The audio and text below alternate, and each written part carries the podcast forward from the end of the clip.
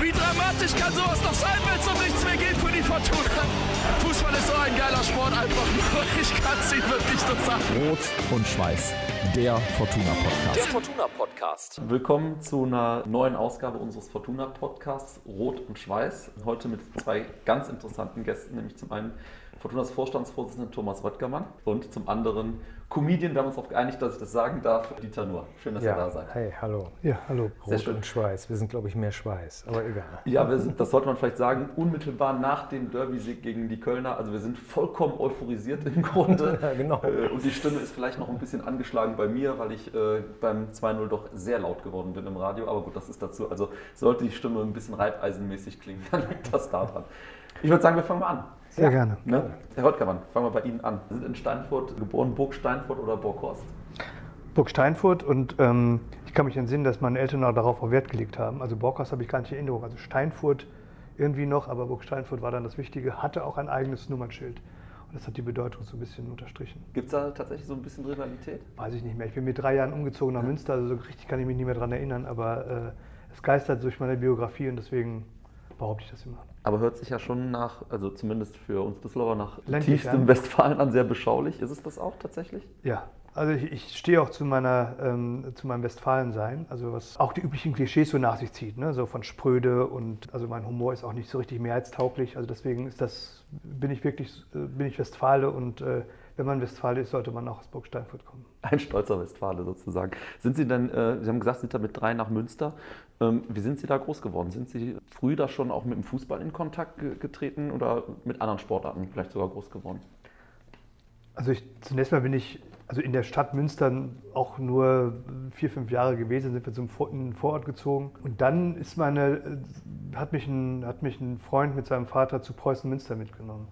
Das war äh, damals zweite Liga, ja doch zweite Liga und äh, immer auch übrigens an der Schwelle zur ersten Liga, war immer relativ knapp, das nicht funktioniert hat. Und das war schon äh, spektakulär für mich. Also auch so dieses, äh, dieses ursprüngliche, was da auch deutlich wurde, auch der Vater von meinem Freund hatte immer einen Regenschirm dabei und wenn jemand vor ihm stand, der sich anders verhalten hat, als er das gewünscht hat, hat er ihm auch einfach einen drüber gezogen. Ja, das war dann, das habe ich dann so schon so mitgemacht sozusagen. Und ähm, ja, das, das nächste Riesenerlebnis war dann, dass ich irgendwann bei den Westfälischen Nachrichten bei einem Preisausschreiben eine Tribünenkarte gewonnen hatte. Und dann, die war dann hinter einem Pfeiler, weil dann spart man wahrscheinlich. Und es war aber nochmal ein besonderer Blick, weil man dann anders saß, in Ruhe saß. Und da habe ich mir gedacht, okay, das ist doch ein, ein Spiel, das, das Spaß macht. Und da war ich in, in, wirklich infiziert. Herr Nur, Sie sind in Wesel geboren. Ja, Aber dann- das ist richtig. Mein Berufs-, meinen Geburtsort gibt es auch noch. Das ist nicht allen bekannt, aber ja, es ist so. Ich bin aber auch nur vier Jahre da gewesen, bin dann auch weggezogen, habe meine Eltern genommen, habe gesagt, so geht das hier nicht und ähm, wir sind dann nach Düsseldorf gezogen. Ja, Sie sind zur Vernunft gekommen, die Eltern sozusagen. Sozusagen, ja. Wobei Wesel jetzt auch äh, nicht schlecht ist. Es ist eigentlich, eine, eine, ich hätte jetzt fast gesagt, eine schöne Stadt, aber so lügen kann ich jetzt auch nicht.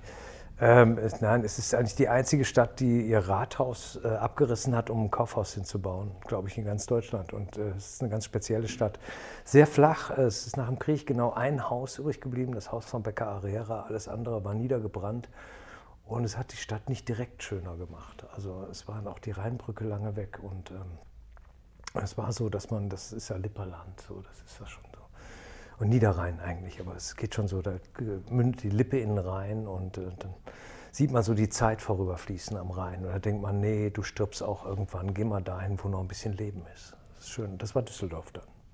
Aber da ist auch der Rhein. Ja, ja, ja, das ist aber nicht so deprimierend hier. Das ist, äh, nein, Düsseldorf ist, äh, ich bin ja mit Fortuna aufgewachsen und so und dann bin ich auch genau in die richtige Zeit reingewachsen, da wo Fortuna bisschen Erfolg hatte. Äh, Das war natürlich auch dann schicksalhaft, dass es einfach zu spät war in Münster. Preußen Münster war ja äh, Gründungsmitglied der Bundesliga und hat es auch effektiv eine Saison geschafft. Ich weiß gar nicht, gibt es sonst noch einen Verein, der aus der ersten Bundesliga-Saison es nie wieder geschafft hat, aufzusteigen? War das Ich nicht glaube Tasmania? Sind die nicht auch? Neunkirchen? Tamini, Tasmania war ja dann später. Das, war, das waren die, die Rekordabsteiger. Waren das, Ich glaube, Borussia Neunkirchen hat auch Erstliga gespielt und glaube ich auch nur ein Jahr. Ja, aber so die Gründungsmitglieder, da war Borussia Neunkirchen auch Gründungsmitglied. Da bin ich ein bisschen überfragt. Ich weiß nicht, da war ich erst zwei und deswegen war das vielleicht auch ein bisschen früh. Ich war noch nicht geboren, ich habe eine Entschuldigung. Ja. Das Aber ist groß jetzt deprimierend, weil jetzt raus ist, dass wir so alt sind. Groß geworden bist du im, äh, im Zooviertel? Äh, nee, in Pempelfort eigentlich. Ja, Zooviertel, das ist ja, das ist nebenan, das ist quasi, ja. Pempelfort ist äh, das Zooviertel für Leute, die sich das Zooviertel nicht leisten konnten, quasi. Also, Welche Straßen hast du unsicher äh, gemacht? Prinz-Georg-Straße war das. Ich habe die nicht unsicher gemacht, sondern da, waren, äh, da war der Rochusmarkt und da hatte ich immer große Angst vor den ganzen Leuten, die äh, schon so ein Jahr älter waren und den kleinen Jungs immer noch auf den Kopf hauten. So ging das ja früher. Das war ja so eine klassische rheinländische Jugend. Da gibt der Junge mal einen auf die Fresse, der kann das gebrauchen. So. Und ähm, ähm, da bin ich aufgewachsen und da bin ich dann auch geblieben, bis ich 20, 21, 22 war. Tennis gespielt haben sie beim TC13 äh, auf der Grunderstraße. Ja, anderthalb Jahre habe ich da gespielt. Mit äh, 10 und 11 noch ein bisschen und so. Und dann bin ich zum Handball übergegangen, was übrigens eine Empfehlung wäre an alle Eltern, das nicht zu tun. Warum? Kindern, weil Handball ist ein Sport für Gewalttäter. Also ähm, da gibt es einfach jeden Sonntagmorgen auf die Fresse. Und wenn man wissen will, wie eigentlich ehrenhafte Bürger zu Gewalttätern werden, dann muss man sonntags morgens in eine Handballsporthalle gehen. Meinen Sie jetzt damit die Eltern, die Zuschauer oder auf dem Spielfeld selber? Eigentlich bedingungslos alle, würde ich sagen. Aber die auf dem Platz sind natürlich am schlimmsten, wenn man so alte Herren, äh, so, so alte Herren guckt, so, die so äh, mit 55, 60 immer noch da stehen, aber nicht mehr so richtig schnell im Laufen sind, aber denken, ja, dann nehme ich dem Angreifer halt das Auge raus, äh, dann kann er nicht mehr anständig werfen. Ja, das, das kann man da sehen, sonntags morgens. War eine scheiß Idee. Ich bin auch noch im Tor gewesen. Ich habe eine Körpergröße von 1,76 Meter. Das war die dümmste Idee von allen. Aber ich glaube, ins Tor gehen ja dann immer die, die eigentlich so äh, mit zwölf man wählt. Und einer muss ins Tor. Und einer ist gutmütig und sagt, ich mache das. Weil er nicht abcheckt, dass das eine Entscheidung fürs Leben ist. Das ist, denkt, das ist aber die Frage. Warst du gutmütig oder einfach nicht äh, Doof. gut genug für den Sport? doof. Nee, doof kann man sagen. Doof.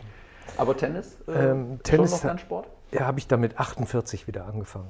Ja, und das wäre eigentlich mein Sport gewesen, weil im Tennis ähm, äh, habe ich äh, erheblich mehr Talent, glaube ich, als beim Handball. Also wir waren jetzt auch nicht so schlecht oder so, aber wir waren so immer so Landesliga, Verbandsliga mal oder so. Und ähm, beim Tennis äh, bin ich jetzt mit im hohen Alter, also kurz vorm Ableben, dann doch ein bisschen ehrgeiziger. Wie sieht es äh, bei beiden aus mit, mit Fußball in der Jugend? Ähm, wenn man so selber spielt, ist vielleicht gar nicht unbedingt Verein, aber man kickt ja mal mit, mit seinen Freunden oder sonst irgendwas, dann ist man ja gerne mal immer ein Spieler. Also Mhm. zumindest war ich das immer gerne. Vielleicht bei Ihnen hatten Sie da auch so einen, wo Sie gesagt haben, boah, den bin ich immer gerne gewesen? Herr Röttger? Nee, ich habe auch nie in einem, in einem Verein übrigens gespielt. Im Verein habe ich auch nie gespielt, aber wenn man so einfach mit Freunden vielleicht auf der Wiese oder im ich- Hinterhof gespielt hat. Ich hatte, also ich glaube, das, das hätte auch keinen Sinn gemacht, dass ich mich für jemanden gehalten hätte, weil das, der Unterschied wäre einfach deutlich geworden. Ich war auch ein ganz, ganz schlechter Fußballer. Ich habe übrigens auch Handball gespielt, 35 Minuten lang, in einem, äh, in, bei einem Training, bis ich dann einen Rückpass zum, zum Torwart gegeben habe, woraufhin das dann abgepfiffen wurde und ich mich ungerecht behandelt fühlte und dann habe ich dann meine Karriere beendet. Regelkunde ist immer, sollte man vorher machen. Das Ja, ja, das, äh, das habe ich dann nachher auch gedacht. Aber das habe ich halt vorher eben nicht gemacht und dann war es das eben. Ist aber auch nichts dran verloren gegangen, glaube ich. Und im Fußball, da bin ich, also später habe ich Volleyball gespielt und da habe ich dann äh, Fußball zum Warmmachen gespielt, aber bin dann auch eher durch Robustheit aufgefallen. Also ich bin dann, war da nicht besonders talentiert. Im Volleyball übrigens auch nicht. Bei Ihnen, Herr Nur? Eher Wir Klaus haben, Allofs oder äh, Gerd Sewe? Ähm, nee, ich wäre schon Stürmer gewesen, glaube ich, auf jeden Fall. Also eher Alofs. Aber ähm, wir haben ähm, auch beim Handball immer eigentlich regelmäßig eine Stunde lang Fußball in der Halle gespielt. Das war mein Sport. Das ist überhaupt das ist der größte Sport von allen. Finde ich Fußball 4 gegen 4, 5 gegen 5 in der Halle auf Handballtore, das finde ich einen richtig geilen Sport. Da kann ich mich auspowern, dass ich wirklich nachher nicht mehr weiß, wie ich nach Hause komme. Allerdings hole ich mir eigentlich auch fast immer was dabei. Also irgendwie ein umgeknickter Knöchel oder Ohr ab oder was weiß ich. Irgendwas ist immer dabei. Sie liegen beide nur äh, 15 Tage auseinander. Habe ich gesehen eben, ja. Äh, herzlichen Glückwunsch nachträglich, wollte ich noch sagen. Ich fürchte älter. Okay. Ja.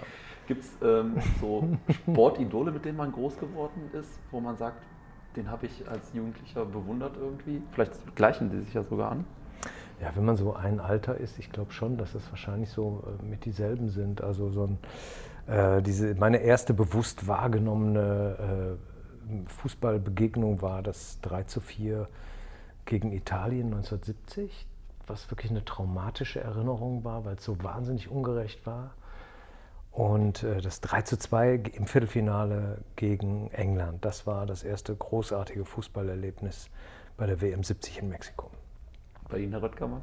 Ja, ja, so ähnlich. Also ähm, die WM in Mexiko habe ich nicht so richtig mitbekommen. Da durfte ich noch nicht Fernsehen schauen. Das war, glaube ich, zeitversetzt oder ja. in der Nacht. Ich durfte es jedenfalls nicht. Aber die Spieler, die damals gespielt haben, das waren halt mein Idol. Also Gerd Müller, das war für mich äh, also unglaublich, wie der Tore geschossen hatte. Franz Beckenbauer, also, also die üblich Verdächtigen sozusagen. Und dann eben später auch äh, Günter Netzer. Das war wirklich eine Art Fußball zu spielen, die ich, die ich super fand und vor allem auch seinen, seinen, seine Art äh, rüberzukommen. Eben dann doch ein bisschen anders als die anderen Fußballer. Und das fand ich schon. Sehr elegant stark. auf dem Feld, aber eben auch drau nach draußen einfach ein Typ gewesen. Ne? Ja, und auch nicht unbedingt stromlinienförmig. Ja, das, das ich, ich, hätte nicht den Mut gehabt. Es war nicht so, dass, es, dass er so gewesen ist, wie ich gewesen bin, sondern vielleicht so, wie ich gerne gewesen wäre. Ja? Und äh, ich fand das großartig. So, wo andere trainieren, äh, macht er halt die Nächte irgendwo durch oder äh, ähm, wechselt sich ein, wo man sich nicht einwechseln sollte. Also das, das hatte alles, das, das fand ich einfach richtig gut. Schauen wir auf einen weiteren Lebenslauf. Äh, Herr Nur, Sie haben dann Abitur gemacht im Leibniz ja, erstaunlich, äh, Gymnasium und an der Jülicher Straße ist das. Ja, genau. Und danach haben Sie Bildende Kunst und Geschichte auf Lehramt studiert. Sehr richtig. Jetzt ist die Frage, warum haben Sie das gemacht? Weil die Lehrer so gut waren und Sie dazu gebracht haben oder waren die so schlecht, dass Sie gesagt haben, äh, das muss ich deutlich besser machen? Nee, ich wollte eigentlich gar nicht. Lehramt habe ich studiert, weil irgendeinen Abschluss muss man ja machen. Ich wollte Kunst studieren, habe mich aber nicht so richtig an der Akademie getraut, beziehungsweise da hätte ich mich bewerben müssen mit einer Mappe. Und da fehlte mir einfach der Mut. Und dann habe ich es auf Lehramt studiert in Essen. Und dann musste man ein zweites Fach mitnehmen. Und dann habe ich äh, Geschichte genommen. Und das war, glaube ich, echt Herzensbildung. Also das hat sich dann im Nachhinein als sehr gute Wahl rausgestellt, weil einem das schon sagt, dass alles, äh, weil man unfassbar viel über das Leben und über, über die Welt lernt in einem Geschichtsstudium, weil man ohne Geschichte eben überhaupt nicht begreift, was ist. Wir beschäftigen uns mit Gesellschaft immer äh, und betrachten den Ist-Zustand und das ist eigentlich völlig lächerlich, wenn Greta äh, dasteht und fragt, how dare you, wie könnt ihr jetzt die Welt so hinterlassen? Dann muss man sagen, ja, da musst du Geschichte lernen, dann weißt du das, dass das vor 300 Jahren angefangen hat mit der Industrialisierung und dass nicht einer die Welt jetzt so dahingestellt hat, wie sie ist, sondern dass das ein langsamer Prozess des Werdens ist und dass der auch nicht leicht einfach jetzt abzustellen ist. Ja.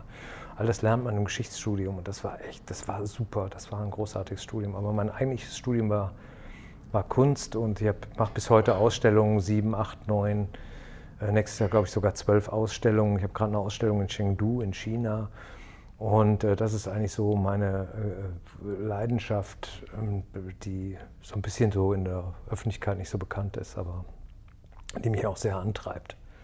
Was ist das für eine Ausstellung? Eine Kunstausstellung, das sind Bilder. Ich habe immer Bilder gemacht, das waren früher habe ich gemalt und jetzt sind das Fotos, aber die sehen immer noch aus, äh, dass jeder eigentlich glaubt, dass die gemalt sind. Also insofern sind es immer noch malerische Bilder. Herr Röttgermann, Sie haben äh, Publizistik, Politikwissenschaft und Soziologie in Münster studiert. Und dann sind sie äh, relativ schnell mit dem Fußball in Kontakt gekommen, nämlich mit den schon angesprochenen Preußen Münster. Und zwar haben sie da im Marketing gearbeitet und sie haben da ein bisschen was auf den Kopf gestellt tatsächlich dann. Ne? Ähm, ich habe mir den Artikel, den sie mir netterweise zugeschickt haben, durchgelesen in der, in der Zeit. Also sie haben da ein bisschen, sind da ein bisschen neue Wege gegangen. Ne? Ja, also Münster ist ja eine relativ verschlafene Stadt, also oder eine Universitätsstadt, aber wo gut situierte Menschen sind, Kaufleute und ähm, Preußen Münster wiederum ist nicht nur Gründungsmitglied der Bundesliga, sondern auch in den 50er Jahren ein relativ bedeutender Verein gewesen, mal deutscher Vizemeister gewesen. Aber das Publikum ist dann auch immer mitgealtert. Und ähm, ähm, als man mich dann irgendwie fragte, ob ich da über so eine Seminararbeit, die ich geschrieben habe, ob ich da eine Idee hätte, wie man es machen könnte, habe ich überlegt, ob man sich nicht vielleicht einfach, ähm, was das Publikum in, in betrifft, umorientieren könnte. Und nicht einfach die Leute anspricht, die immer zum Fußball gehen, sondern die, die in Münster massenhaft vorhanden sind, nämlich die Studenten. Und die einfach aber ein anderes, anderen, ein anderes Event wollen, als das, was man dann so in den 60er, 70er Jahren so gemacht hat. Da haben wir dann versucht, das so ein bisschen äh, moderner zu gestalten, auch ein bisschen moderner zu bewerben. Ein bisschen zu einer Veränderung der Musik und das hatte dann auch, da haben wir auch in der Tat übertrieben. Dann ähm, gab es dann irgendwann auch so ein 15-minütiges äh, Xylophon-Solo, was dann äh, während, des, während der Halbzeitpause gespielt wurde, wo dann die alten Männer dann wirklich unten an der, an der, an der Tür zum, zum, zur Sprecherkabine gerüttelt haben, weil sie das nicht mehr hören konnten. Aber insgesamt hat es den Zuschauerschnitt, ich glaube, verdoppelt oder verdreifacht. Also insofern äh, war das am Ende erfolgreich, aber eine Grenzerfahrung für mich. Also ein 15-minütiges Xylophon-Solo hört sich nach einer Grenzerfahrung an. Ja. ja Fußball und Jazz, das gehört ja. nicht immer zusammen. Nee, das war. Könnte man ja auch mal versuchen. Ja, bei Fortuna ist ja eine gute Idee. So ein altes Miles Davis-Album wieder einspielen oder sowas. Das wäre ja. eigentlich auch ganz lustig. Ja, ist bestimmt. Aber ich, wahrscheinlich wären dieselben Männer an denselben Türen und würden rütteln. Aber die wären viel jünger und das, kräftiger vor allen Dingen, fürchte ich. Das stimmt. Ähm, aber Preußen-Münster irgendwie so richtig die, das ist ja immer eine große Nummer in der Region, das kann man ja immer noch sagen, auch, auch heutzutage, die spielen ja in der dritten Liga. Aber so richtig die Kurve bekommen sie irgendwie nicht. Gibt es da einen Grund für? Ich glaube, es sind ja viele nur Traditionsvereine, die, die so langsam den Anschluss verloren haben, ob das nun Rot-Was Essen ist oder Rot-Was Oberhausen. Es gab mal Sportfreunde Katernberg, die auch mal eine richtig große Rolle im Fußball gespielt haben, die sind irgendwie ganz verschwunden. Mein erstes Fußballspiel war übrigens Fortuna gegen Spielvereinigung Erkenschwick. Die ja. gibt es auch nicht mehr so richtig. War auch 0 zu 0. Also. Das war das wahrscheinlich so ein bisschen schon mal vorbestimmt, was da mit Erkenschwick passieren ja, ja, ich glaube auch, das war der Beginn. Aber das ist, ich glaube, dass dann Vereine sehr schwer, sagen wir mal, die Rahmenbedingungen so verbessern, wie sie verbessert werden müssten. Also die Vereine, die dann groß geworden sind, die hatten dann auch plötzlich Unterstützung. Also sind dann plötzlich Stadien gebaut worden, Kommunen haben sich engagiert. Also, also plötzlich hatte man die Chance da, wo das Geld plötzlich ganz plötzlich immer wichtiger wurde, da auch mitzuspielen. Also in den 70er Jahren, natürlich wurden da auch schon Spieler bezahlt, aber das war alles in einem überschaubaren Maße. Und irgendwann hat das halt Tempo aufgenommen und dann fehlten einfach die Rahmenbedingungen und wenn man einmal abgehängt ist, ist es einfach schwer wieder auf, aufzuholen. Wollten Sie eigentlich immer schon in den Fußballbereich oder war das dann so ein bisschen Zufall? Sind Sie da so ein bisschen dann reingerutscht? Das war kompletter Zufall. Also das, äh, am Ende ist es genau das, was ich, wo ich jetzt sagen würde, es, es hat hundertprozentig gepasst. Aber es war einfach, es, damals musste ich eine Seminararbeit schreiben über Öffentlichkeitsarbeit in Fußballvereinen und das war das letzte Thema, was übrig war. Und das habe ich dann genommen und dann habe ich das halt über, am Beispiel von Preußen Münster halt geschrieben und hatte mich mit dem damaligen Präsidenten dann in Verbindung gesetzt und hatte um ein Interview gebeten und er sagte, ja, kannst du, können wir alles machen, aber eine Bedingung, ich will dann die Arbeit sehen, die du dann am Ende geschrieben hast. Und wie man so ist, wenn man Mitte 20 ist oder Anfang 20, dann schreibt man Dinge, die einem später peinlich sind, ja, wo man dann sich zu Werturteilen irgendwie versteigt, die eigentlich gar nicht, gar nicht richtig sind oder nicht zu Ende gedacht sind oder Rahmenbedingungen nicht, äh, nicht berücksichtigen. Und ich habe das alles in, in Grund und Boden geschrieben, was da in Münster passierte.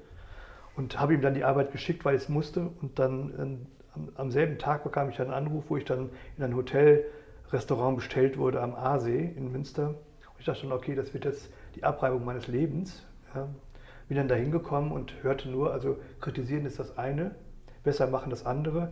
Und an dem Abend bin ich ehrenamtlicher Pressesprecher und Sponsoringbeauftragter von Preußen Münster geworden. Wie die Jungfrau zum Kind. Absolut. Absolut. Danach ging es dann äh, über Borussia Mönchengladbach und den Sportrechte-Vermarkter Sport 5 zum VfL Wolfsburg. Was würden Sie sagen im Nachgang? Was war so die prägendste Zeit davon? Das sind ja alles total, total unterschiedliche Erfahrungen gewesen. Ja, also ähm, Preußen Münster als Provinzverein, Borussia Mönchengladbach als Traditionsverein, da wurde es mir dann irgendwie doch irgendwie zu anstrengend, immer nur von der Hand in den Mund zu arbeiten, weil ich bin eher jemand, der systematisch arbeiten möchte. Und da habe ich komplett die Seite gewechselt und bin bei einem Konzern gelandet, weil Spot 5 gehörte damals zum Bertelsmann-Konzern. Gehälter wurden pünktlich gezahlt, aber die Emotion war weg. Ja? Wenn man nur Vereine vermarktet und dann 6, 7, 8, 9, 10 später über ganz Europa verteilt, ist eine super Erfahrung, die ich auch nicht missen möchte, weil ich da eine Menge gelernt habe, aber wieder was völlig anderes. Und Wolfsburg ist auch ein extrem spannender Club mit einem ganz anderen Hintergrund, mit ganz anderen Ideen mit ganz anderer Daseinsberechtigung auch. Und da habe ich auch eine Menge gelernt, ja, wie, wie da so, mal so, eine, so ein Verein, der im Grunde nur eine GmbH und eine Konzerntochter ist, wie der agieren kann, wie der Ziele anvisieren kann und nicht anvisieren kann. Und dann, und dann wieder Düsseldorf ist dann auch nochmal wieder ein ganz anderer Schnack, ja, weil es am, am Ende dann ein total lebendiger Club ist, ja, der, der, der vibriert geradezu. Also um, um den Kern des Vereins sind ja ganz viele Einflussgruppen, die auch äh, im besten Sinne versuchen, sich für die Fortuna zu engagieren. Erfahrungen, die ich natürlich in Wolfsburg nicht gemacht habe. Wie haben Sie in Ihrer Zeit damals die Fortuna überhaupt wahrgenommen? Oder ist die komplett unterm Radar geflogen? Weil in der Zeit war Fortuna ein bisschen schwierig. Ich habe sie als Verein eigentlich nicht wahrgenommen, aber ich habe sie in einzelnen Spielen wahrgenommen, weil ich fand äh, Gerd Sewe immer großartig, die Allos-Brüder auch, ja, weil das, das waren ja auch Aushängeschilder letztlich. Mit Klaus Allos habe ich dann ja auch in Wolfsburg äh, sieben Jahre oder fünf davon zusammengearbeitet als Geschäftsführer. Ich fand, ich fand einfach, dass das tolle Fußballer waren. Und ähm, das hatte natürlich dann auch die, die Erfolge als Mannschaft quasi über die Pokalsiege und die, ähm, die Finalteilnahme in Basel. Das habe ich natürlich alles wahrgenommen. Aber ich war natürlich nicht so nah dran, dass ich sagen würde, dieser Club ist mir, war mir damals schon ans Herz gewachsen. Ja, nur in den 90ern ging es ja mit der Fortuna eher so bergab, mit einem kleinen Zwischenhoch nochmal. Und in der Zeit haben sie einen Satz geprägt, den jeder äh, Fortuna-Fan eigentlich kennt. Wer Fortuna kennt, braucht das Leben nicht zu fürchten. War schon eine schlimme Zeit für einen Fan, ne? Damals. Ja, das Fortuna war ja eigentlich, die Leisenszeit war ja eigentlich, hat ja immer weit überwogen. Also das war ja immer so, dass man eigentlich dachte, das ist ein Verein, den sucht man sich nicht aus. Wenn man jetzt irgendwo geboren wird, auf die Welt geworfen wird, dann hat man als Münchner ja schon Glück gehabt, sagen wir mal so. Ne? Wobei es auch nicht glücklich macht. Ne? Dann sind die, die sind dann einmal, sind sie jetzt nur Vierter. Und es ist nicht sicher, dass sie am Ende Meister werden und alles hat das Gefühl von Krise. Und ich glaube, so zum sechsten Mal hintereinander Meister werden macht auch gar nicht mehr richtig Spaß. Man dreht sich um und sagt, jo, das war's, wann geht's wieder los und so. Ne? Wenn Fortuna zum sechsten Mal hintereinander Meister wird, ich glaube, da wäre eine richtige Feier. Und ähm, mit Fortuna, glaube ich, lernt man mit Niederlagen durchs Leben zu gehen. Wir haben ja auch großartige Momente gehabt, aber das 7 zu 1 gegen die Bayern oder, oder das 6 zu 5 war eigentlich so das großartigste Spiel, glaube ich, was ich je gesehen habe. Aber es diente eigentlich immer nur dazu, äh, die Fallhöhe zum nächsten Absturz zu vergrößern. Und äh, das macht auch irgendwie dann auch wieder Spaß mit dem Verein, weil es ist ein Verein, weil äh, mit, äh, mit dem äh, bist du nie sicher, das klappt irgendwie. Die haben neun Punkte Vorsprung, drei Spieltage Verschluss und du weißt, es kann noch in die Hose gehen. Ich habe auch heute hier beim Spiel gegen Köln, beim 2 zu 0, noch in der 89. Minute gedacht, wenn sie sich jetzt anfangen, gibt es noch ein 2-2. Und ich war, glaube ich, erst wirklich sicher, so erste, zweite Minute Nachspielzeit, dachte ich, das reicht. Ich finde das lustig, weil ich das komplett nachvollziehen kann, weil ich ja diese ganze Phase auch so mitgemacht habe. Und ich glaube, Sie, Herr Röttgermann, wahrscheinlich sehen das alles dann ein bisschen nüchterner. Ne? Es war einfach schlimm. Dann war dieser, dieser äh, war der Nationalheld in Düsseldorf, war Alexander Ristic, und der hat, glaube ich, seine komplette Verwandtschaft hier untergebracht, bis hin noch zum, zum unehelichen äh, Bruder der, seiner Haushaltshilfe oder sowas. Die, die, der durfte dann den Ball aufpusten und so. Und dann war man in so einer einseitigen Abhängigkeit. Und der war auch wirklich Show, äh, das war ein Showman. Der war einfach interessant und der war lustig, aber dieser Verein war natürlich ein derartiger Gurkenverein zu dieser Zeit und eine solche Vetternwirtschaft. Und äh, dann ist es ganz schön, wenn das jetzt, äh, wenn sich diese Vereine so langsam aber sicher bekriegen, so langsam so, also langsam zu sich kommen. Das merkt man ja auch in Köln. Ich habe auch ein bisschen Freude sogar daran gehabt, wenn ich das jetzt hier so sagen darf in so einem Podcast, da werden sie mich jetzt verhassen. Aber ich habe, glaube ich, so, als die, die Kölner mal jetzt vor zwei Jahren richtig oben mitgespielt haben, oder vor drei, ich weiß es nicht mehr, äh, da habe ich einfach auch Respekt gehabt vor der, vor der Leistung dieser Verein, der auch immer, genau wie Fortuna eigentlich immer für, äh, für irgendwie so ein bisschen verdrehte, schlechte Wirtschaft und für Kungelei stand und so, wirklich den Dreh bekommen hat zur seriösen Arbeit. Und ähm, es hält halt nicht immer lange.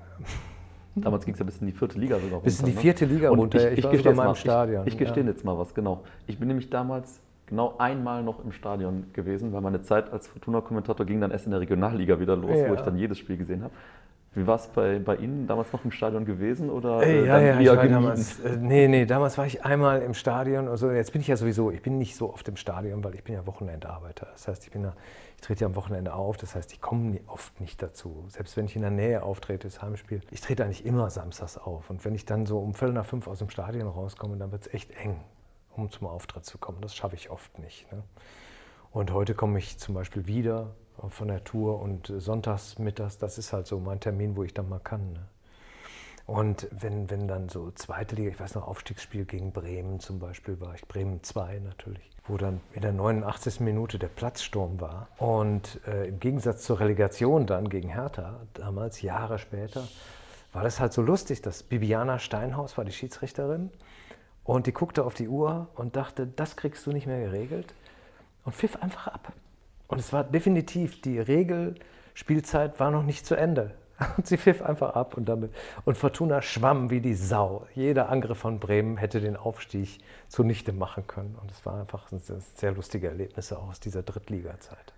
Wenn man das so, wenn man das so hört, Herr Röttgermann, äh, diese Zeit aus Fansicht, sage ich mal, wie es da wirklich bis in die absoluten Niederungen runterging, äh, muss man dann manchmal so ein bisschen schmunzeln, wenn man heutzutage hört, ja, ein bisschen Krise bei der Fortuna und man guckt auf die Tabelle und ist 14. der ersten Liga.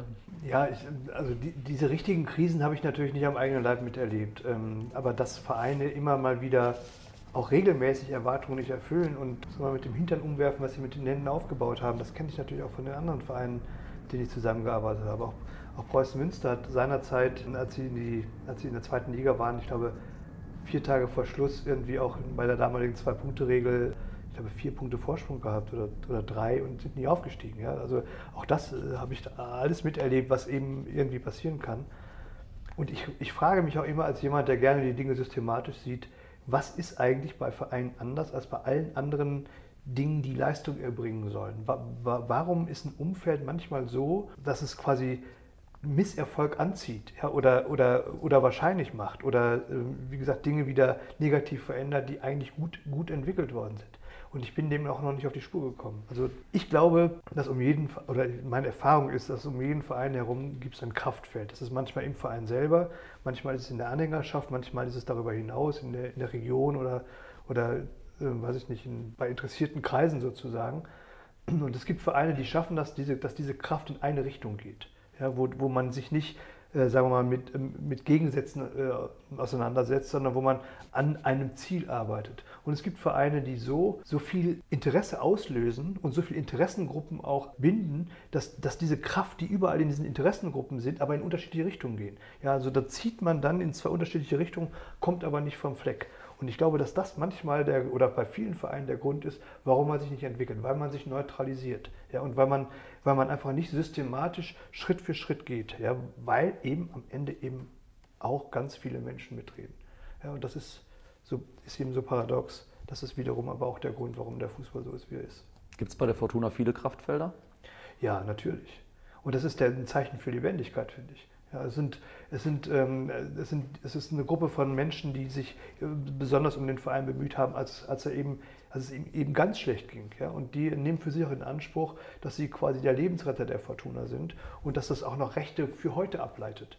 Ja, und das gibt auch für alle anderen Zeiten gibt es Gruppen, die, so, die sich ähnlich sehen. Und ich glaube, dass das auch nicht zu Unrecht ist. Ja? Die, die haben eben auch diese Rolle und sie sind sich nur nicht immer einig, in welche Richtung jetzt die, äh, die Fahrt gehen soll. Und ähm, das, ist, geht auch, das geht auch nicht kriegerisch ab sozusagen oder, oder konfrontativ, sondern einfach jeder sieht, dass das, was er gerade denkt und was er umsetzen möchte, ist genau das Richtige und nicht, ich mache es, weil jemand anderes anders macht. Aber das führt eben dazu, dass es sehr schwer ist, so einen Verein wirklich konsequent in eine Richtung zu führen. Und diese Interessen, sag ich mal, sind ja auch mit sehr vielen Emotionen verbunden. Ist es äh, als Vorstandsvorsitzender manchmal von Vorteil, wenn man dann Emotionen einfach außen vor lassen kann? Ja, das, das ist es, ähm, wobei ich das nicht wirklich kann. Ja, ich bin genauso emotionalisiert, ich zeige es noch nicht so. Ich bin nach Niederlagen extrem angefasst und sie nerven mich auch total. Aber ich war schon immer so, dass ich dann nach, nach, nach einiger Zeit in so eine Analysephase gekommen bin, wo ich dann aufgehört habe, mich zu ärgern, sondern versucht habe, irgendwie mir ein Bild zu machen, was musst du jetzt eigentlich ändern, damit das Ding sich wieder in die richtige Richtung bewegt. Das kommt nicht immer gut an, wenn man also sehr schnell aufhört zu weinen oder zu lachen sozusagen. Ähm, aber ich glaube, dass es für jeden Verein eine Voraussetzung ist, dass man, dass man im, im Management Leute hat, die, die eine gewisse Nüchternheit, zumindest ab einem gewissen Zeitpunkt an den Tag legen. Ja, nur manchmal entstehen aus Emotionen im Fußball ja auch lustige Situationen oder Interviews. Also Fußball und Humor passt, ne? Nee, eigentlich überhaupt nicht. Also Fußball ist äh, überhaupt kein Thema für Humor, weil äh, extrem humorlose Menschen Fans sind ähm, die können das gar nicht leiden, wenn man Witze über ihren Verein macht. Also das ist ganz schlimm. Ich habe ja mal fürs ZDF äh, so Beiträge gemacht bei Europameisterschaften und Fußball-Weltmeisterschaften. Und das war immer ganz furchtbar, was da in Kommentaren kam, die Drecksau. Und dann, äh, weiß ich, hast du irgendwas über einen Spieler gesagt. Und es war halt ein Spieler, der war halt immer, ein Spieler steht auch immer für einen Verein, steht für eine Region. Und da war die ganze Region, hat einen gehasst und so. Und insofern habe ich gelernt, dass man, es gibt so bestimmte Themen, wo man keine Witze drüber macht. Das ist äh, Tod, Religion und Sport. Ich mache es natürlich trotzdem. Worüber lachen Sie eigentlich? Ich lache gar nicht. Also ich bin, äh, bin völlig humorlos. Aber es ist wie beim Fußball. Man muss, Nein, das, äh, ich lache über alles Mögliche. Ich lache über alltägliche Dinge, ich kann über Klischees lachen, ich lache auch über ganz miese Hodenwitze, kann ich lachen. Ich, ich weiß nicht, ich bin eigentlich kein Mensch, der alles besonders ernst nehmen kann. Das wird mir auch manchmal zum Verhängnis. Jetzt haben wir gerade eben gehört, bei Ihnen, Herr Röttgermann, dass in der Arbeit vielleicht auch Sachen standen, wo man im Nachgang sagt, die Sie damals geschrieben haben, dass man sagt, ist mir ein bisschen unangenehm, was da so drin stand. Gibt es auch bei Ihnen etwas, Herr Nuhr, wo Sie sagen, Sie haben ja in der Schülertheatergruppe, glaube ich, angefangen Ja, mit allem, ja, wo Sie ja. sagen, Gott sei Dank gibt es davon keine Aufnahmen. Ja, ja, sicher, wir haben schlimme Dinge getan, also von denen ich einfach, äh, die ich natürlich jetzt nicht erwähnen würde, aber ich kann es ja kurz erzählen. Wir haben äh, Musicals gespielt und haben äh, ein Western-Musical aufgeführt mit dieser Theatergruppe und so. Ich bin sehr, sehr froh, wenn keiner davon weiß. Und ähm, es gab ja damals Gott sei Dank noch kein Internet. Heute bleibt ja alles für die Ewigkeit. Das ist ja so, auch so tragisch heute, dass man überhaupt keinen richtigen Scheiß mehr ausprobieren kann. Dass man nicht mehr sagt, komm, wir machen das jetzt einfach mal. Es bleibt auf ewig und es hängt einem auf ewig an, weil jeder kann es nachlesen und nachsehen dann in, bei YouTube. Und äh, das ist so ein bisschen schade auch, dass man, dass man heute darf man nicht mehr, man darf gar nicht mehr scheitern. Das ist so schade. Ne, man, man, auch stilvoll scheitern ist eigentlich nicht mehr erlaubt. Ja, man darf schon, aber das ist dann halt meistens im größeren Stil. Ne? Ja, ja, das geht dann direkt so richtig und es bleibt ein Leben lang haften. Äh, Früher wurde noch vergessen. Das war auch ganz schön. Nachlesen äh, ist ein schönes Thema. Von Ihnen weiß ich, Herr Röttgemann, dass Sie unglaublich gerne lesen. Hat das schon als Kind angefangen? Also waren Sie schon als Kind sehr interessiert an Büchern? Ja, das war ich. Ähm, Das begann mit den damaligen Reader's Digest Jugendbüchern. Das war das, war das, was, das wo ich zum ersten Mal gelesen habe und ging dann also unmittelbar in Karl May durch die Wüste weiter sozusagen. Und das, äh, ich fand das immer fesselnd, weil ich das mochte, sich, also, und das konnte ich auch nicht immer, das kann ich heute auch nicht immer, sich wirklich in so einen Stoff fallen zu lassen, den zu lesen und quasi gefühlt Bestandteil dessen zu werden, was man liest. Da muss man schon Kopf, frei im Kopf sein, damit das funktioniert. Aber das habe ich immer genossen. Ja, und äh, das war auch ein Grund, warum ich immer viel gelesen habe, aber auch immer, eigentlich immer im Grunde mehr Bücher gekauft habe, als ich lesen konnte. Aber also, Sie sagen es ja schon im Grunde, also wirklich richtig Bücher oder sind Sie so ein Kindle-Leser oder eben auch Hörbücher? Hörbücher äh, höre ich auch, aber das, das, das Beste ist wirklich zu lesen und auch wirklich Bücher zu lesen. Also ich lese, wenn ich in Urlaub fahre, kann ich keine fünf Bücher mitnehmen, das einfach, macht keinen Sinn. Dann lese ich auch beim, mit dem Kindle, aber am Ende mag ich einfach auch das, das Gefühl, ein Buch in der, in der Hand zu haben. Gibt es ein äh, Buch, wo Sie sagen, das sollte jeder gelesen haben oder eins, wo Sie zumindest sagen, das hat mich unglaublich beeindruckt? Ja, jede Menge, aber das, hat- das ist dann auch immer von den Zeiten abhängig, zu denen ich das gelesen habe. Also durch die Wüste von Karl May würde ich immer noch jedem empfehlen. Ich glaube, wenn ich es jetzt nochmal lesen würde, würde ich nicht verstehen, warum ich es damals gelesen habe. Aber es war damals für mich einfach eine Chance, einfach einzutauchen in so eine Geschichte rein. Und das letz- das letzte Mal, dass mir das passiert ist, ist bei, bei, einem, bei einem Buch von Haruki Murakami gewesen, der wirklich in einer ganz atemberaubenden Art und Weise schreibt. Und wenn man da die ersten Seiten wirklich durchgearbeitet hat, ist das auch so ein Gefühl, wo man, wo man so eine Geschichte versteht und auch langsam mitschwimmt mit der Geschichte. Das hat mich schon beeindruckt. Sie nicken die ganze Zeit ja nur, können Sie das nachvollziehen? Ähm, ja, kann ich nachvollziehen. Genauso, ich komme auch nicht genug zum Lesen, habe auch mehr Bücher, als ich gelesen habe, äh, weil mich auch dann erstmal, wenn ich in eine Buchhandlung reingehe, kaufe ich auch was. Es ist aber so, dass ich äh, oft doppelt kaufe, also weil ich eben auch viel auf Tour bin und dann lese ich halt eben doch elektrisch. Aber eigentlich ist das Buch selber natürlich auch ein schönes Objekt und mag ich auch lieber Bücher lesen, aber auch abends im Bett ist eigentlich schöner, so ein, so ein weiß beleuchteter Kindle, so das Ganze im dunklen Schlafzimmer ist auch schön irgendwie. Und äh, Murakami kann ich halt nachvollziehen, weil er ist einer der wenigen Autoren, wo ich wirklich alles von gelesen habe, weil es einen wirklich fesselt und finde ich gut. Und dann gibt es eben so Bücher, die. Ich habe jetzt Nazis und Goldmund wieder gelesen irgendwann mal. Und, Ja, äh, das- und das war in meiner äh, Pubertät ein unfassbar wichtiges Buch für mich, weil es mein ganzes Leben, alle Fragen des Lebens werden aufgeworfen. Dann fragst du dich, was, wie stehe ich dazu? Und dann in der Pubertät, ja, und dann, äh, wenn man das jetzt so mit äh, Ende 50 wieder liest, dann denkt man schon, ja, wie süß. Es, Aber- es ist immer noch süß zu lesen, aber es ist natürlich unfassbar betulich und äh, naiv. Sie haben ja selber auch Bücher geschrieben. Haben Sie sich auch irgendwo was abgeschaut als Autor oder komplett Nee, eigenes das, was ich Stil schreibe, entwickelt? ist ja was völlig anderes. Also das sind ja schon äh, so Zeitkommentare mehr oder weniger, die nicht für sich in Anspruch nehmen, Literatur zu sein. Dann muss man schon, ich, äh, bei dem, was ich mache, auch auf der Bühne, also ich entwickle ja keine Figuren und keine Charaktere. All das, was zu einer guten Romangeschichte dazugehört, äh, Figuren, die man mag oder nicht mag. Bei mir ist alles eher etwas theoretischer und eher äh, praktische Weltbeobachtung. Also deswegen, meine Bücher laufen auch immer unter Sachbuch. Warum auch immer. Sind Sie damit nicht, so, nicht einverstanden? Ach, eigentlich schon, aber als Sachbücher sind sie auch nicht gemeint. Ich weiß überhaupt nicht, was ich mache. Aber ich weiß das eigentlich im Leben sowieso selten, was ich gerade tue. Und äh, wenn, wenn ich einmal, wenn ich in diese Lage reingerate, dass ich genau weiß, was ich mache, ich glaube, dann höre ich auf. Sie haben ja beide stressige Jobs. Wie entspannen Sie? Jetzt gerade, ich sitze hier, ich unterhalte mich, das ist eigentlich für mich wirklich, ich meine das ganz ernst. Ich finde das sehr entspannt jetzt. Einfach, ich fahre gleich nach Hause, dann ist äh, kein Druck drauf. Und ähm, entspannen, glaube ich, lernt man, je höher der Druck ist, ich meine, sagen Sie, wenn ich was Falsches sage, aber je höher der Druck ist, desto mehr lernt man entspannen in Situationen, wo andere sich aufregen. Also man fragt sich ja auch, wieso so viele Menschen sich morgens eine Stunde und nachmittags eine Stunde in Stau stellen. Und warum das nicht funktioniert, trotz Umweltspur. Und jetzt steht alles und kommt überhaupt nicht mehr vorwärts. Und ich glaube, dass ganz viele Menschen zum Beispiel da entspannen, dass sie mal einfach in dieser ruhigen Kiste für sich alleine sitzen, irgendein Hörbuch reinschieben und zu sich kommen. Es gibt viele Situationen, die man eigentlich mit Stress verbindet, in denen man aber auch entspannen kann. Wie ist es bei Ihnen, Herr Rottkammer? Sehe ich genauso. Also bewusst entspannen tue ich wirklich, wenn ich eine Chance habe, mich in den Sessel zu setzen und zu lesen oder mit meinem Hund äh, spazieren zu gehen. Und, und, wenn meine Frau mitgeht, umso besser noch. Und es ist aber genauso, wenn ich, wenn ich im Flieger bin und unterwegs bin, ist das für mich totale Entspannung, weil ich nicht erreichbar bin, weil ich auch jedes Gespräch verweigere mit meinen Sitznachbarn. Also das, dann bin ich wirklich auch extrem... Ja, völlig richtig. Ich hasse Menschen, die im Flugzeug reden. Also das ist ganz schlimm. Das, das habe ich nicht Düsen hören und sonst nichts. Ja, und dann nimmt man noch das Wasser oder die Kohle, aber da muss dann, die muss man ja. inzwischen bezahlen. Das mache ich auch nicht mehr, weil das schließt ja die nächste Diskussion dann schon wieder an. Ist auch eine Prinzipiensache, finde ich. Flugzeug zu bezahlen hat sowas von ich weiß nicht, das ist so, man, man wird so als, als, als man ist Tier. groß geworden, damit, halt dass man, ja, man ist damit groß geworden, dass man das einfach alles umsonst bekommt. Ja, und genau. sich das immer noch nicht ein, dafür zu bezahlen. Das ist wie bei meinem Vater früher, wenn er sagte, ich bezahle nicht für den Fußball. Der hat sich einfach geweigert. Der hätte sich auch, wenn gar nichts mehr gekommen wäre, wenn, wenn, äh, der hätte nicht bezahlt. Einfach. Das geht also nicht. im Fernsehen? Ja, genau. Das war für ihn so, dass das, das umsonst gab. Und mein Vater fragte, Vater, Warum, äh, warum nichts ist umsonst auf dieser Welt? Warum muss ausgerechnet der Fußball für dich umsonst sein? Das aus Prinzip.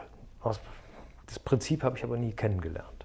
Ich entspanne übrigens auch sehr viel beim Reisen, äh, aber ich reise dann gerne an den Arsch der Welt, in den Jemen oder nach China oder ich, äh, nach Chile oder nach äh, Sambia oder was weiß ich. Und äh, das entspannt, also wenn man Abstand zu seiner eigenen Welt schafft, das ist sehr wichtig, glaube ich, weil man dann mal äh, sieht, dass all das, was einem eigentlich selbstverständlich erscheint, nicht selbstverständlich ist. Würden Sie beide sagen, Reisen bildet? Äh, unbedingt. Ja, Reisen ist eigentlich Bedingung für Bildung. Also weil man weiß, dass die Welt überall anders ist, das weiß man. Aber wenn man riecht, dass die Welt anders ist, das ist eine ganz andere körperliche Erfahrung.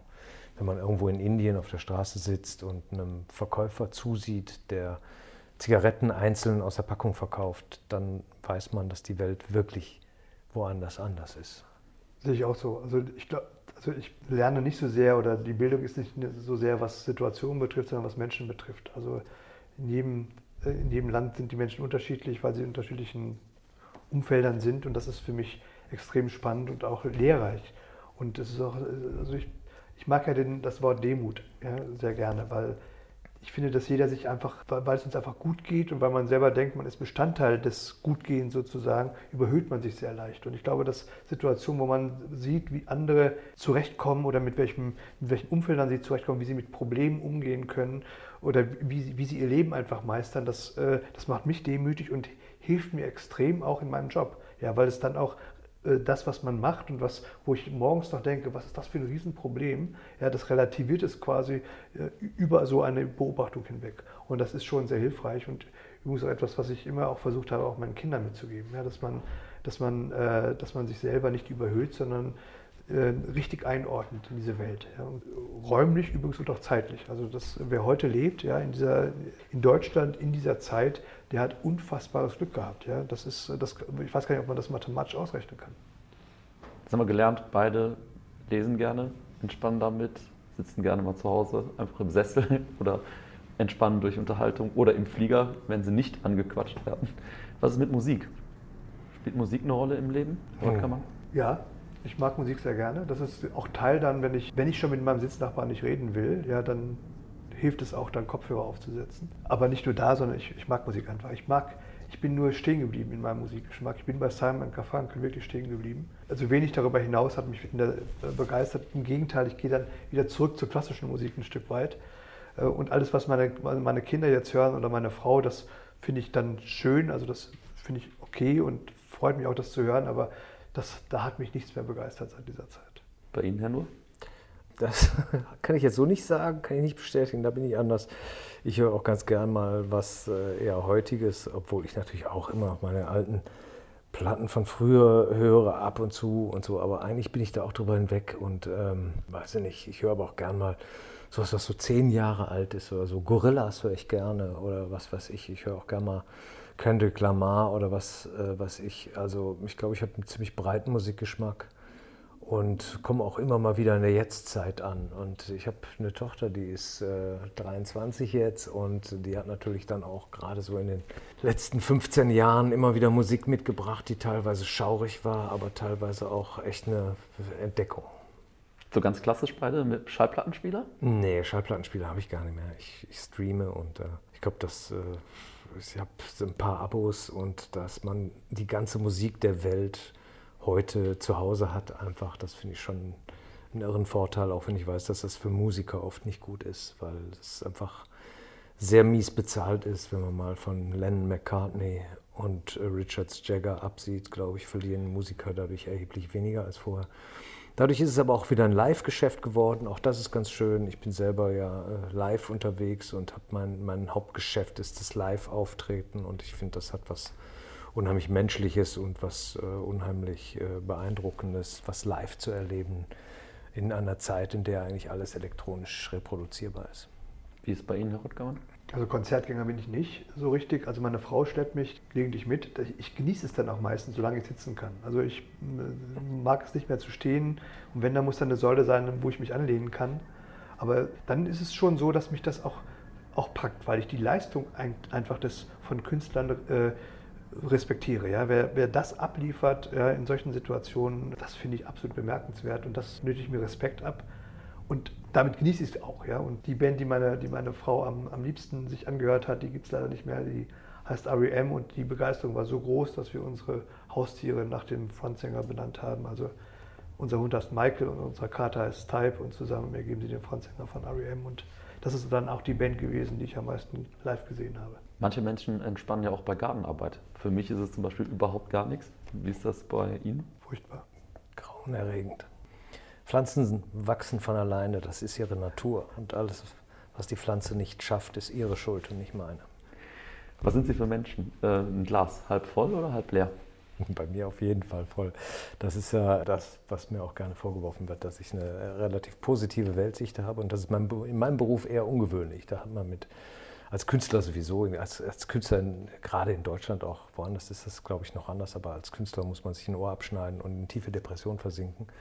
Sonst ist man gar kein richtiger Künstler. Und äh, ich, ich, sehe es eigentlich anders. Ich sehe es genau, Thomas Röttgermann, dass, dass wir einfach unfassbares Glück haben, in dieser Zeit zu leben, in der wir leben dürfen. Die Menschen werden älter als je zuvor, sie leben in größerem Wohlstand und äh, sie, sie haben eine bessere Gesundheitsversorgung. Es gibt anständige Schmerzmittel, es gibt äh, ganz, ganz viele Vorteile. Und kaum noch Krieg in Europa. Einer von 100.000 Menschen stirbt momentan weltweit am Krieg, äh, im Krieg und das ist so wenig wie nie zuvor in der Geschichte der Menschheit. Wir leben in goldenen Zeiten, haben aber das Gefühl, dass wir, äh, dass wir im Abgrund leben, dass, dass es noch nie so schlimm war wie heute. Und diese Diskrepanz war noch nie so groß wie heute. Und das, da, davon handeln eigentlich fast alle meine Programme.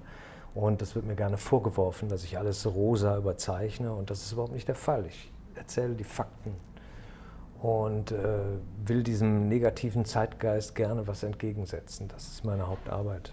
Also ich bin auch ein äh, positiver Mensch. Also sobald wir irgendwo verloren haben, ja, oder was passiert ist, überlege ich, okay, was kann das für einen Nutzen haben, dass wir verloren haben. Also da bin ich auch nicht, da lasse ich mich auch nicht übertreffen, obwohl das geradezu unwestfälisch ist. Aber ich habe es mir irgendwie angeeignet oder das hatten mir meine Eltern mitgegeben. Und ich bin, obwohl ich nicht sicher bin, ob ich an diese Systematik glaube, ich bin eine Waage. und bin in der Tat, glaube, dass ich auch so agiere, ja, dass ich jemand bin, der versucht, äh, Kompromisse zu finden, der aus, auslotet, wo ein Weg gangbar ist, obwohl er vielleicht am Anfang nicht gesehen wird und der versucht auch ausgleichend zu wirken. Und das passt eigentlich auch nicht normalerweise nicht zu Sport oder zu Sportmanagement, wo man normalerweise Alpha-Tiere hat, die wegdrängen und die die Meinung, die eigene Meinung durchsetzen. Ich bin da anders und auch aus Überzeugung, weil ich auch glaube, dass das der bessere Weg zum Erfolg ist. Wir kommen jetzt langsam zum Schluss. Ich habe noch vier schnelle Fragen. Und zwar fange ich mit der ersten an. Ist immer gut, ne? wenn man mit der Eins anfängt. Ja, sagen wir mal so, geschicktes äh, analytisches Vorgehen. Ja. Altbier oder Pilz? Das ist mir scheißegal. Ich mag beides nicht sonderlich gerne, ganz ehrlich. Ich trinke sehr, sehr gerne so spanische Biere. Ich trinke sehr gerne mal ein chinesisches Bier oder ein indisches Bier. Kingfisher zum Beispiel ist ein richtig tolles Bier und ähm, das ist nicht so, so bitter. Und, äh, da erkennt man den Weltbürger. Äh, nee, ich meine das ganz ernst, weil das so bitter ist. Diese deutschen und tschechischen Biere, dieses klassische Pilz, ist oft so, dass es einem wirklich so eine. Kann man eine Gänsehaut am Gaumen kriegen? Ich weiß es gar nicht. Ich glaube, ich kriege eine. Also ich muss das nicht unbedingt haben. Wie ist bei Ihnen, Herr Röttgermann? Sie sind ja eigentlich Pilzhochburg groß geworden dann, oder? Ja, bin ich eigentlich. Und ich habe sehr früh in Mönchengladbach seinerzeit, äh, da gab es einen Liebesvertrag als Hausloservertrag, da, da blieb mir gar nichts anderes übrig, als mich mit Alt zu beschäftigen. Ja, aber Diebelsalt ist schon ein schwieriger Einstieg. Ja, das ist, ich bin auch kein Bierkenner. Ich, ich, ich glaube, ich kann auch ein gutes Alt nicht, nicht wirklich von einem schlechten unterscheiden. Wo Sie von, von Münster sprechen, in Münster gibt es ähm, eine Spezialität, die heißt Altbier Bode. Das ist, das ist auch dunkles Bier mit, mit äh, eingelegten Erdbeeren. Und das ist äh, etwas, das, das habe ich da häufiger getrunken und das ist so für mich dann die Brücke über Diebels hin zu dem, was ich jetzt hier in Düsseldorf gerne trinke. Das erklärt aber auch ein bisschen, warum der Westfale oft schlechte Laune hat. ja, es ist ein komischer Geschmack, das würde ich gerne zugeben. Was würden Sie ähm, gerne richtig gut können, können es aber überhaupt gar nicht? Musik machen. Also ich, ich, glaube, dass man damit einfach äh, ganz viele Menschen gewinnen kann. Ja? Also, also, und es einem auch sehr viel gibt, wenn man sich so ausdrücken kann. Und ich kann überhaupt, meine Eltern haben da, ich könnte sagen, sie haben versagt, aber ich habe versagt wahrscheinlich. Äh, ich habe gar kein Instrument gelernt und ich kann auch nicht singen. Ich kann auch kaum summen. Also deswegen ist das wirklich, ist das etwas, was ich wirklich vermisse. Und ich habe auch versucht, das bei meinen Kindern anders zu machen, aber die ließen sich nicht dazu bringen, äh, über das Alter von 13 hinaus sich mit einem Instrument zu beschäftigen. Bei Ihnen, Herr Null? Chinesisch fände ich gut. Würde ich gerne können, aber wird, glaube ich, nichts mehr in diesem Leben. Ist sehr kompliziert, muss man mit Klangfarben und so alles verstehen. Ist äh, nicht einfach zu übersetzen. Ich glaube, ich lasse es. Ist das die kommende Weltsprache? Ja, sicher, auf jeden Fall. Es ist Zeit, das wäre mein Tipp für Fortuna, sich mal um den chinesischen Markt umzugucken und sich frühzeitig drei chinesische Spieler zu sichern. Und äh, das könnte äh, ein echter Brecher für die Zukunft sein. Da, müsst, da, müssten wir uns allerdings die unter 10-Jährigen, glaube ich, inzwischen sichern, weil alles ja. andere in keinem, keinem Bundesliga-Format hat. Ja, aber und? unter 10 ist ja gut. Also das ist ja, dann hat man genauso die nächsten, dann werden die 16, 17 und so. Aber wir haben uns, wir haben uns entschieden, uns auf, auf äh, Japaner zu konzentrieren. Und Auch das, sehr gut. Das passt da nicht gut. so richtig zu, zu China. Ja, Fink, Botzek, genau. Heißen dann demnächst eben anders unsere Mittelfeldabräumer.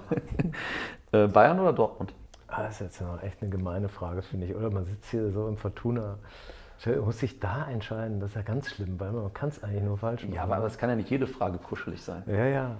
Ist, ähm, ich bin ehrlich gesagt, ich, bin, ich verbinde mit beiden Sympathie. Ja, und allein das wird mich jetzt schon wieder umbringen. Ich wollte sagen, das ist aber schon schwierig. Jetzt. Das ist schon schlimm, weil ähm, ich einerseits den, den Kloppo damals hatte ich Kontakt mit ihm und äh, kannte ihn und die Spieler waren bei mir in der, in der Vorstellung in Dortmund und bei den Bayern, äh, als zu Zeiten noch, als Mehmet Scholl noch spielte, ähm, da kannte ich ein paar Bayern-Spieler und die haben angerufen und haben geschrieben, wir hören gerade deine DVD irgendwo nach einem Champions League-Spiel. Da bekam ich eine SMS, dass die Bayern-Spieler meine DVD gehört haben und das schafft Nähe und große Sympathie.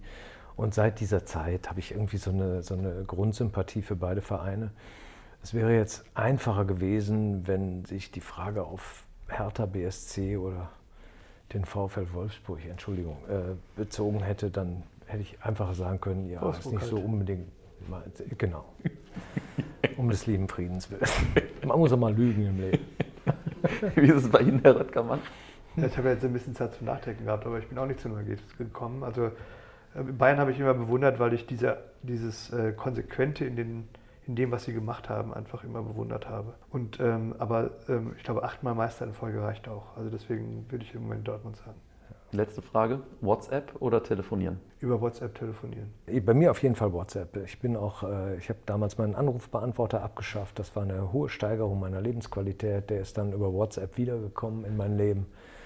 Und ähm, ich bin ein großer Hasser von Sprachnachrichten bei WhatsApp. Also ich Warum? Weil ich die abhören muss. Und äh, ich lese immer was und da ist die, äh, die Information meistens komprimierter, weil die Leute dicke Daumen haben und mit dem Schreiben Probleme. Und äh, da sind man einfach auf den Punkt. Und wenn die anfangen, so zweiminütige Sprachnachrichten zu schicken, dann drehe ich am Rad. Also ganz ehrlich, bei mir ist es auch so, dass, dass ich WhatsApp vorziehe, weil ich selber entscheiden kann, wann ich sie lese. Wenn man telefoniert und angerufen wird, muss man das Telefonat annehmen, wenn jemand anruft.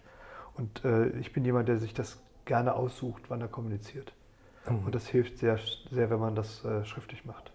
Von meiner Tochter habe ich auch gelernt, dass es unhöflich ist, nicht vorher eine WhatsApp zu schreiben, bevor man telefoniert. Ist das so? Bei denen ja. Ich finde das eine sehr gute Einrichtung. Dass man sich ankündigt und fragt, passt es gerade? Finde ich gut. Also, das ist ja sozusagen die äh, Rückkehr der Höflichkeit. Ja, das Telefon an sich ist, dass einer einen lauten Ton ausstößt und dann muss man springen und da sein, finde ich eine wahnsinnige Unhöflichkeit eigentlich. Das Telefon an sich ist eine sehr unhöfliche Erfindung gewesen. Das Wort zum Sonntag nach dem Derby gegen die Kölner, dem Sieg gegen die Kölner. Danke für äh, die Zeit, äh, Danke. die beide hatten. Ich hoffe, ihr habt Sehr das gerne. Sehr genossen. entspannt. Wir haben entspannt, glaube Ja, ich. genau. Ne? Das ist das Highlight des Wochenendes gewesen, nach dem 2 zu 0 natürlich. Das ist ein, Das leider geht vor heute. Das Ja, das- stimmt.